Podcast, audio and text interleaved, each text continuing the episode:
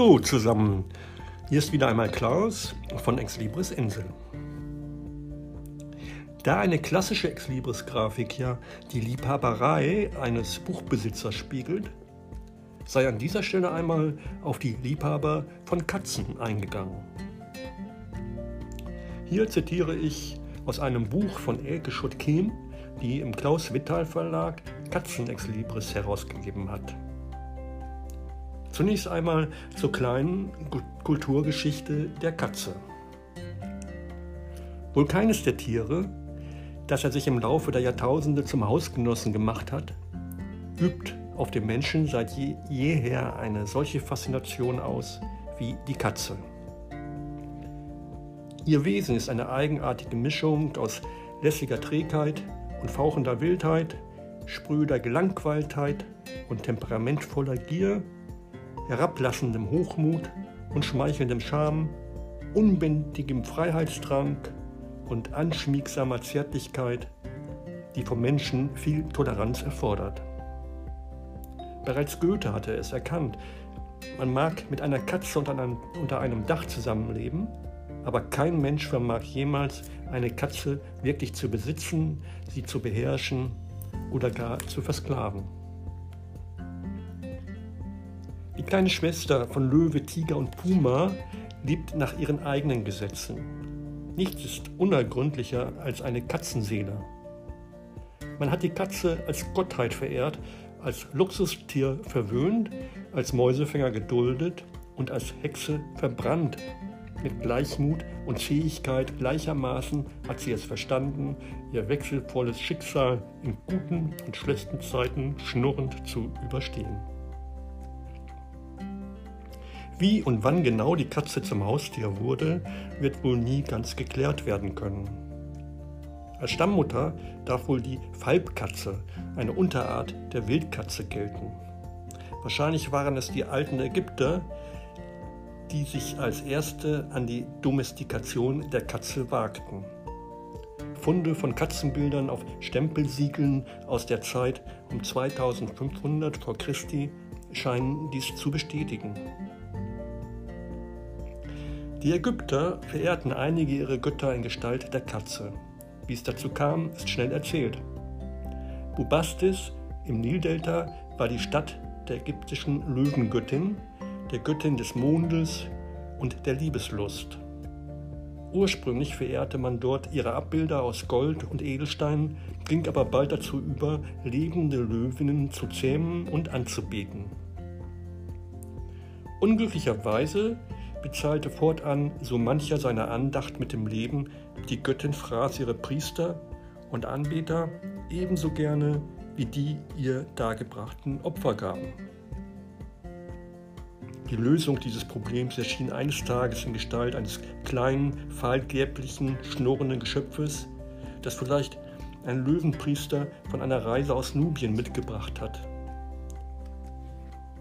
Schnell wurde die Löwengöttin entthront und durch ihre ungefährliche Miniaturausgabe die Katze ersetzt. Katzen schützen die kostbaren lebensnotwendigen Vorräte in den riesigen Kornspeichern vor Mäusen, verfolgten die lästigen Nager auf den Müllhalden der Menschen und halfen den vornehmen Ägyptern bei der Vogeljagd. Diese vielseitige Nützlichkeit begünstigte es noch, dass die Katze als heiliges Tier und Verkörperung der Göttin Bastet verehrt wurde. Bastet galt als Tochter der Göttin Isis, der die Katze gleichermaßen heilig war und wurde sowohl als Beschützerin von Heim, Familie, Mutter und Kind wie auch als Inbegriff der Milde verehrt.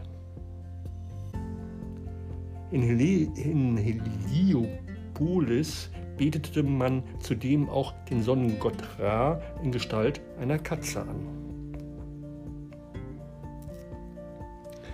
Eine Katze zu töten oder gar zu essen war im alten Ägypten bei Todesstrafe verboten. Die ganze Familie verfiel in tiefste Trauer, wenn die Hauskatze starb. Als sichtbares Zeichen mussten sich die Trauernden die Augenbrauen abrasieren.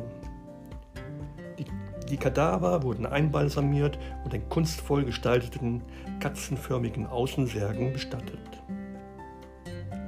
Bei Ausgrabungen hatte man ganze Katzenfriedhöfe und sehr viele, meist aus Bronze gearbeitete Katzenstatuen gefunden.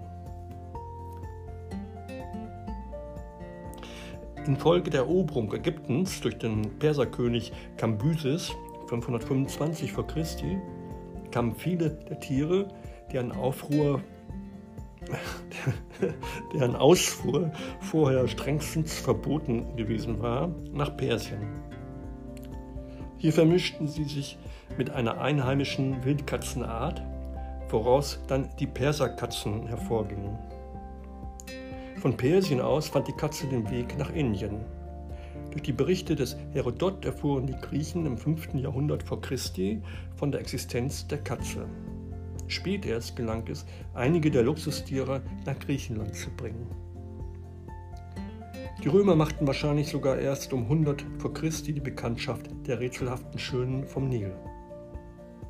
Umso stärker förderte das römische Imperium dann ihre weitere Verbreitung. Überall, wohin die Römer kamen, brachten sie ihre vierbeinigen Mäusefängerstaffeln mit. Archäologische Funde beweisen, dass zum Beispiel auch Großbritannien die Einwanderung der Hauskatze den römischen Besatzern verdankt. Auch in der nordischen Mythologie eroberte sich die Katze eine, einen noblen Platz.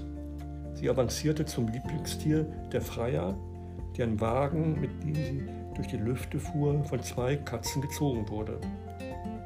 Den Kelten galt die Katze als Symbol der Freiheitsliebe und der Tapferkeit. In Japan und China glaubte man, der Katzengott Li Shu beschütze die Ernte vor allen Gefahren. Bis ins 18. Jahrhundert hinein war in Tokio ein Tempel der Katze geweiht. Man war überzeugt, das Tier könne böse Götter verscheuchen und Schiffe und Seeleute von Stürmen und Untergang bewahren. So, dies erst einmal zur Kulturgeschichte und in einer nächsten Episode werde ich dann näher eingehen auf die Katze im Volksglauben. Erstmal alles Gute und bis dann, euer Klaus.